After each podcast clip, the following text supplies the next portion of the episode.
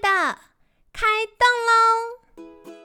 健康的一天从这里开始。本节目由好时好时提供。开始之前，别忘了订阅、分享以及追踪好时好时粉砖和 IG。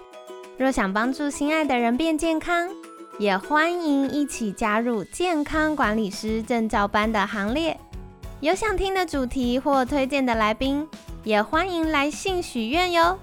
让凯西陪你一起吃早餐，聊健康。嗨，欢迎来到凯西陪你吃早餐，我是你的健康管理师凯西。今天呢，很开心邀请到凯西的好朋友煲汤妈咪吴婕妤。煲汤妈咪早安，早安。好的，今天呢，诚如昨天，我们有跟大家小预告一下哦。因为凯西觉得啊，现在大家多半是小家庭，那工作下班时间又很紧凑，常常我的学生们都跟凯西分享说，下班回到家煮饭像打仗一样，煮完饭赶快让小孩吃完，赶快看完功课，洗澡就要赶快弄睡觉，不然早上会爬不起来。嗯。这样还哪里有空可以煲一锅汤啊？那想来请教煲汤妈咪的经验，因为听起来煲汤啊，感觉都要煲很久啊，然后食材备料很麻烦呐。那有没有什么样的小技巧可以跟大家分享呢？第一个就是我之前有讲过嘛，就是说每个妈妈都有自己的百宝箱，那其实你可以把你们家的百宝箱都准备好哦，然后再来就是你可以知知道要到怎么样的配搭。对都不知道，你可以问我啊，或者是上上我的课啊，或者看看我的书都可以。然后像譬如说，像疫情期间，我连海外的那个粉丝们呢，他们只要把他们家的个人的习惯啊、个人身体状况啊，包括他们的饮食习惯啊，拍给我，我都可以给一些蛮好的建议。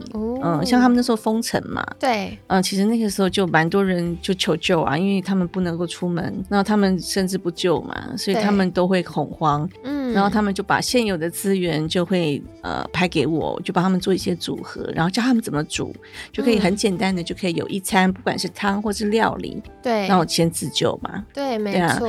那那其实我就教大家说，第一个你要先了解你的饮食习惯呢，就是你自己的东西是不是适合的。对，不适合的就该淘汰就淘汰。然后你偶尔想吃，你想吃又不能吃的，那就偶尔再买回来就好，不要常备。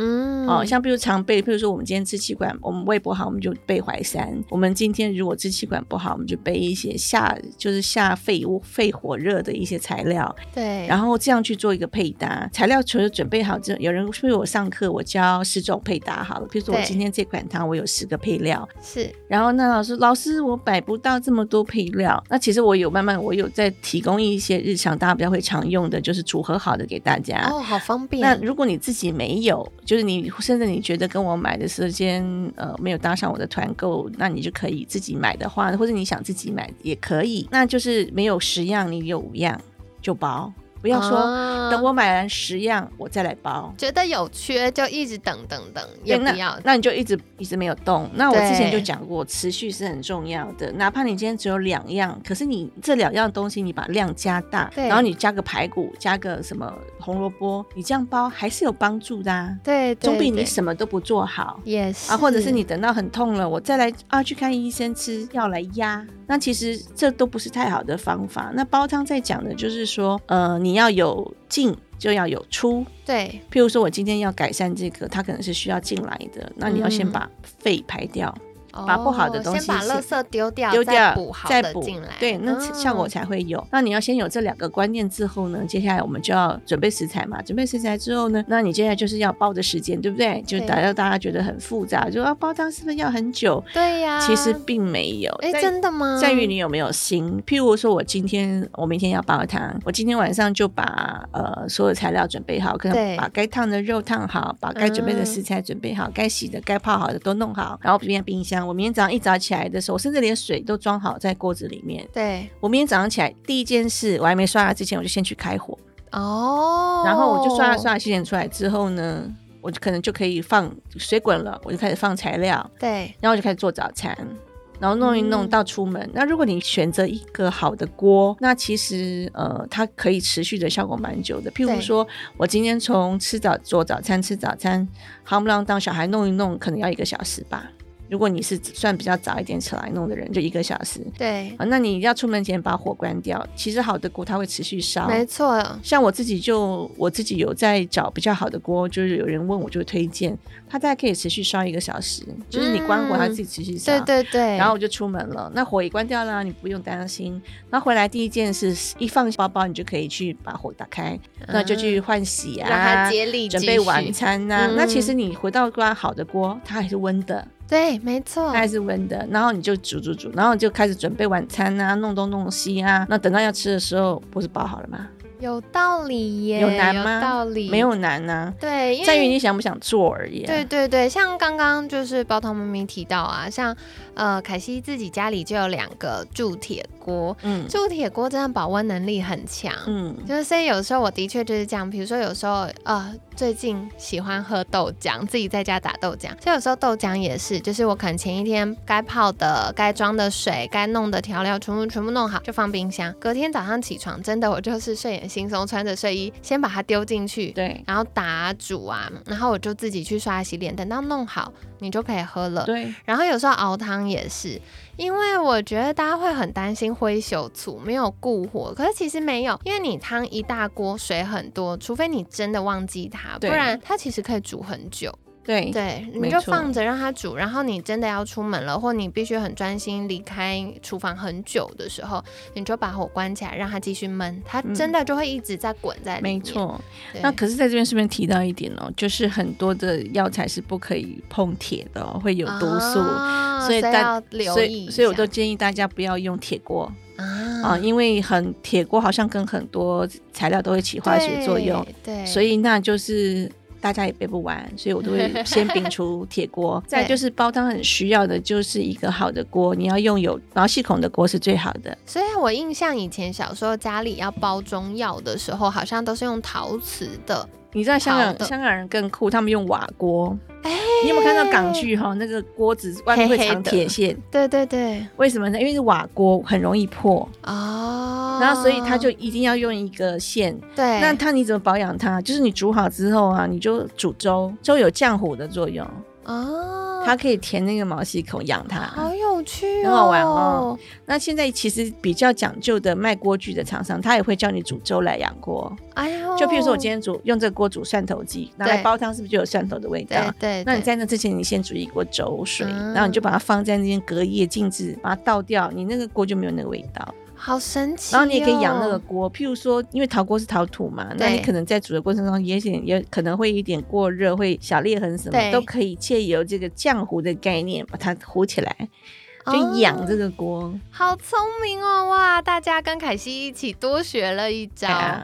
了解，那接下来我也想要请问，就是，嗯，像有时候大家担心哇，妈妈辛辛苦苦煲了一锅好汤，可是家人可能不捧场，喝一喝喝不完怎么办？其实香港人也是很多人问我这个问题，他就说老师我要冰冰箱，其实我会建议啊，香港人很好玩，因为他们地方小。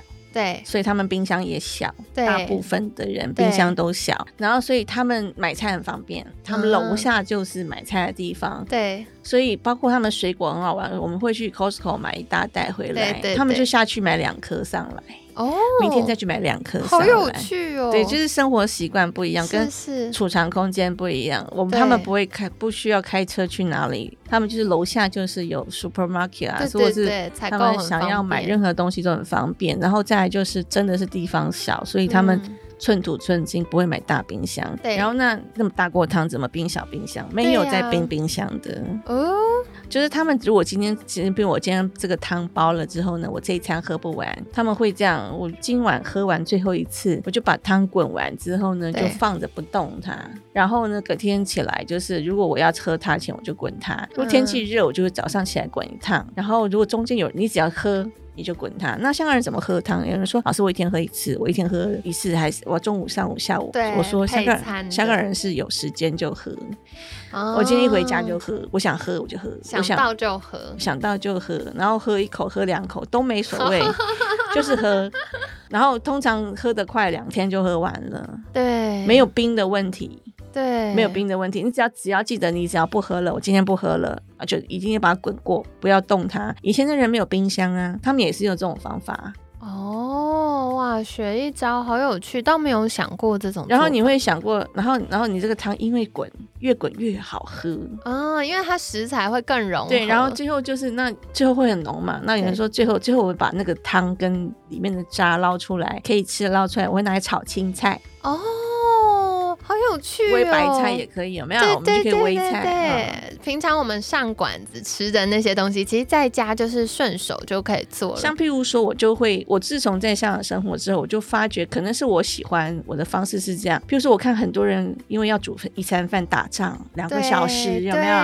那是很痛苦。对，上我的烹饪课就没有这个问题。我会教大家就是优雅的厨房，知道吗？哇，就是你一边讲，我就是一边讲话，一边很轻松的就把这个料理。做完了，而且我每次上课我是不会很多调味料，我来来去去就那一小盒，嗯，大概三四种，因为我们是吃食物的原味，不是吃调味料的。哎，有道理。我们要用烹饪的方法，把食物的原味或者食物的呃食物的本身的食材加上 A 加 B 加 C。撞出来的味道，那个鲜味。我们是吃那个，就好像香港人煲汤，有人说老师，那香港煲汤要加多少盐？香港人没在加盐吧？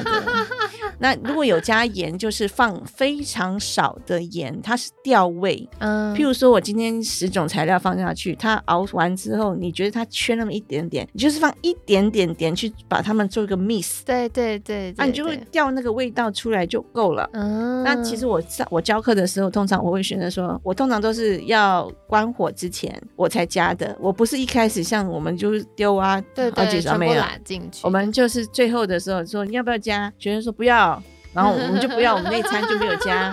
然后我就问大家说可以接受吗？可以，可以接受，那就以后就不加了。嗯，然后就说哎，好简单哦，就是这样。然后我煲汤的人就是说老师跟你上课最好玩。我说怎么样？你上工什么工具都不用，都省了，因为我所有的皮都不削的，而且我不切的。因为譬如说红萝卜是或是肉，我们烫过之后，我们是整块进去的，我不切的。那不就一大块吗？可是你煮了三个三四个小时之后，都是我我筷子一掰它就下来啦，也是也是。如果你通通把它切碎，是不是变得很稠很恶心的汤？